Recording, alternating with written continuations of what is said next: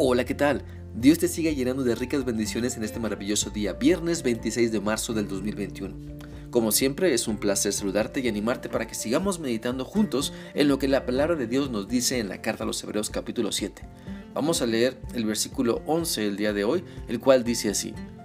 Si la perfección pudiera haberse logrado por medio del sacerdocio levítico, ya que en base al mismo le fue dada la ley al pueblo, porque era necesario que viniera otro sacerdote, otro sacerdote, uno que fuera según el orden de Melquisedec y no según el orden de Aarón.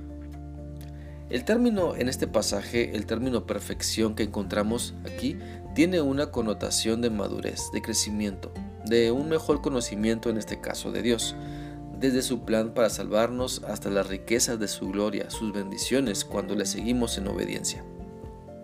Es por eso que el verdadero crecimiento espiritual lo podemos experimentar solamente cuando tenemos una relación con nuestro Padre Celestial a través de Cristo, y no por seguir simples leyes, ritos o tradiciones, pues es Jesucristo quien nos muestra a nuestro Padre Celestial tal cual es, y así podemos conocerle mejor para hacer su voluntad.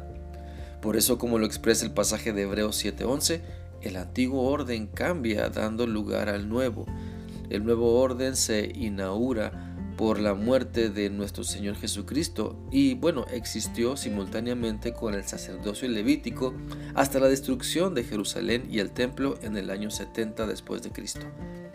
El sacerdocio, según el orden de Aarón, que había servido a la nación de Israel desde el Éxodo, demostró su ineficacia en cuanto a alcanzar la salvación del pueblo de Dios, como la Biblia lo dice en la misma carta a los Hebreos, capítulo 9:13 la sangre de machos cabríos y becerros y las cenizas de becerras rociadas a los que estaban ceremonialmente contaminados santificaban al pueblo y lo limpiaban solamente por fuera. Los sacerdotes no podían limpiar el alma de, pecado. Internamente el peso de la culpa y la mancha del pecado permanecían. Solamente la sangre de Cristo puede limpiar nuestro pecado, como lo dice también la Biblia en Hebreos 9:14.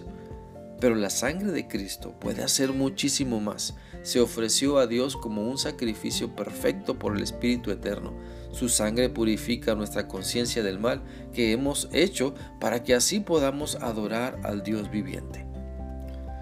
Por lo tanto, podemos ver que el sacerdocio levítico no lograba la regeneración del pueblo de Dios, solo ayudaba al pueblo a estar limpios por fuera, pero el sacrificio de Cristo nos limpia de todo pecado cuando creemos en Él, cuando, cuando nos rendimos a su voluntad, cuando le reconocemos como el único camino que nos lleva al Padre Celestial y nos da vida eterna. Entonces, si quieres tener un mejor conocimiento de quién es Dios, necesitas acercarte a Cristo. Si quieres tener un conocimiento un crecimiento, perdón, espiritual donde vayas descubriendo la voluntad de Dios para ponerla en práctica en tu vida, necesitas conocer mejor a Cristo para creerle todo lo que te dice. Si quieres un cambio de vida y disfrutar el poder para vencer tus malos hábitos, necesitas seguir en obediencia a Cristo. Quiero animarte para que busques con toda intención el crecer espiritualmente.